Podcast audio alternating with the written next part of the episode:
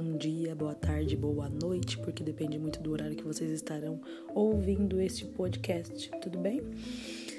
A reflexão que eu quero fazer com vocês hoje é a respeito de uma passagem que eu tô lendo aqui em Juízes, Juízes capítulo 15, versículo 14 em diante, que fala sobre quem?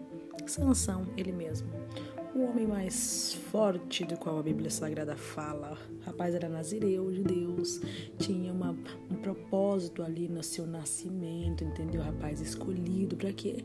Libertar o povo de Israel. É mais um dos libertadores, juiz ali, né? Instituído por Deus e que era para libertar Israel. Eu confesso que todas as vezes que eu já ouvi pregações e falarem a respeito de Sansão, eu sempre via falando a respeito de sua força e na minha cabeça ficava muito claro que de repente uh, Sansão era um homem fiel, temente a Deus, que cumpria os propósitos, sabe? Um homem tipo que do nada, de repente, foi engabelado ali pela Dalila, né? Essa é a história mais conhecida, né? Sansão e Dalila. E aí foi por isso que ele acabou se desviando dos caminhos tão certos, né? Mas que ele era um homem obediente. Esse era o meu entendimento quando eu vi as pregações por aí. E aí eu vou me aprofundar a respeito de Sansão. Olha só. E quando eu tô lendo, gente, eu tô assim de boca aberta, porque não, na verdade, Sansão era o oposto. Sansão ele não aceitava muito bem essa questão do chamado e propósito dele, sabe? Tipo, Sansão foi criado para isso, nazireu de Deus. Seus pais receberam uma, uma, uma, informação do que deveriam fazer e como deveriam criá-lo. Só que aí é que entra, né, gente? Uma coisa é os pais seguirem e guiarem o filho no caminho que deve andar, mas é óbvio que aquela pessoa, ela tem seus instintos ali além da criação, além da moral que é inserida ali pelos pais. Entende? Tem a ver o que com a sua personalidade, tem a ver com o seu temperamento, né? E não só com o caráter instituído ali pelo que os pais uh, formaram nele. Enfim, e aí o que acontece?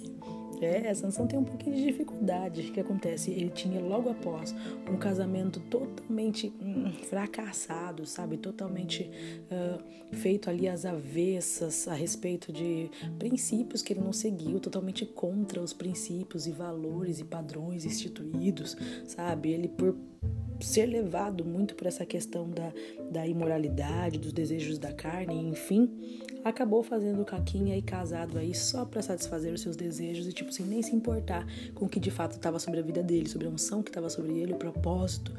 Enfim, e aí a gente vê logo na sequência desse casamento fracassado a Bíblia relatando a respeito dessa, dessa cena em que ele fere mil homens com uma queixada de jumento. Ele até faz uma, uma cançãozinha ali, né? Primeiro ele declara e depois ele vai lá e mata lá os mil homens com a queixada, né? Ou seja, e depois disso, a Bíblia está falando ali no versículo 18 do capítulo 15 a respeito de que ele tem sede, sabe? E quando você lê essa passagem, se você não sabe do contexto, né? Você vê ali que ele fala assim: Nossa, eu tô com uma sede. Né? Ele clama para o Senhor dizendo: Olha, eu tô com muita sede, eu vou acabar morrendo. Tipo assim, depois de ter matado os mil homens, né? Que do que, que adianta? Tipo assim, eu vou acabar morrendo aqui, caindo na mão desse povo aqui, esse povo rebelde, esse povo incircunciso. Tipo assim, vou morrer de sede. E aí você vê na sequência Deus fazendo o quê? Fendendo uma gravidade e dela saindo água. Você entende? Para Sansão beber e recobrar ali a, a, a chama e tal para continuar ali a jornada. Ou seja, quando você lê essa passagem, você pensa o quê? Uau, Sansão estava obedecendo a Deus, Sansão estava... Porque assim, para Deus ter... É, é, para Deus ter ali ouvido tão atentamente e tão prontamente respondido, é porque Sansão é um homem de Deus fiel e que está agradando, porque essa é a nossa premissa, né? Na nossa cabeça é assim que funciona. Deus só responde se eu estiver agradando. Mas na verdade não. O que, que acontece? Aquilo para reforçar o que Deus tem ministrado tanto comigo. A questão do chamado que é maior que a própria vida. Sansão ali estava fazendo exatamente o que ele nasceu para fazer entendeu? Esses homens aqui, entendeu? Ele matou que tinha parte ali dos filisteus, que fazia parte do plano de Deus que Sansão tinha que se levantar para quê? Para livrar o povo de Israel desses filisteus. Ou seja, ele estava cumprindo ali o que Deus queria, não necessariamente sendo um homem fiel a Deus e obediente, mas ele estava ali no meio do caminho fazendo o que deveria ser feito. Por isso, Deus foi lá e, e, e, e deu essa essa esse refrigério para ele, né? Foi lá e deu essa, esse alento para ele, né? Fez com que a água jorrasse ali daquela cavidade, entende? Então não tinha muito a ver com Sansão é fiel ou não é fiel, tinha a ver com Sansão estava fazendo aquilo que deveria ser feito segundo o seu propósito e por isso Deus dá os subterfúgios para ele. Por isso, Deus ele vai lá e vai direcionando. Por isso, Deus vai lá e vai dando condições e ferramentas para que ele siga no processo. O que me leva a uma coisa muito importante, muito importante quando diz assim, eu sempre digo, o nosso chamado é maior que a própria vida. Porém, a gente tem que tomar cuidado com aquilo que a palavra de Deus diz, que do que adianta eu ganhar o mundo inteiro e perder a minha alma? Por exemplo, porque eu posso estar cumprindo com o propósito de Deus na minha vida e não necessariamente estar agradando a Deus com o restante da minha vida. Você entende? Que nem Sansão. Sansão não era um homem que fugia das tentações. Sansão não era um homem que vivia segundo os princípios bíblicos. Sansão não era um homem que vivia vivia segundo a moral, segundo tudo aquilo cultural, entendeu? E de acordo com aquilo que Deus tinha falado a respeito de como ele devia viver. Mas ele foi um homem que estava ali fazendo, é, que acabou cumprindo o seu propósito, mesmo tendo feito muitas coisas erradas e estando distante de Deus e do que, que ele queria. Você entende? Ou seja, ele consegue cumprir o propósito de libertar o povo, mas não necessariamente era um homem livre. Você entende que complicado isso? Ou seja, esse é o perigo. Do que adianta eu ganhar o mundo inteiro, eu libertar o mundo inteiro e eu ser aprisionado?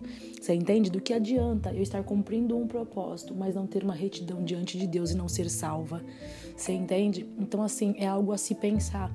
A gente começar a entender a história pelas beiradas e tudo o que o que ela comporta, entende? Porque se eu leio somente esse trecho aqui, eu vou entender o quê? Que Sansão era um homem totalmente fiel e por isso Deus estava fazendo, por isso Deus estava respondendo. E na verdade não. Sansão nasceu para libertar o povo de Israel e por esse motivo, independente do que ele fizesse com a vida dele, independente das coisas erradas que ele fizesse, enquanto ele estivesse fazendo a sua função de libertar o povo de Israel, Deus sim daria as ferramentas necessárias para ele. Não porque ele era um homem que era submisso e agradava a Deus em todos os quesitos, mas porque ele estava fazendo aquilo que ele nasceu para fazer. Ou seja, que a gente possa se atentar mais sobre isso, né? Eu estou de fato agradando a Deus, né? Ou eu estou somente fazendo é, aquilo que é o meu chamado natural, né, o propósito maior do que a vida, mas eu estou me perdendo no meio do processo porque eu não tenho identidade forjada em Deus e não tenho essa essa essa essa comunhão com o meu Deus. Eu estou fazendo, né? Eu estou fazendo e não estou sendo, né? Um servo de Deus como deveria ser. Eu estou cumprindo o id do Senhor, mas eu não tenho ali essa intimidade e essa essa alegria por obedecer, né? Como a Bíblia diz, se quiserdes e obedecerdes, né? Que a gente possa se autoavaliar diante disso, né? É a reflexão de hoje. Beijos!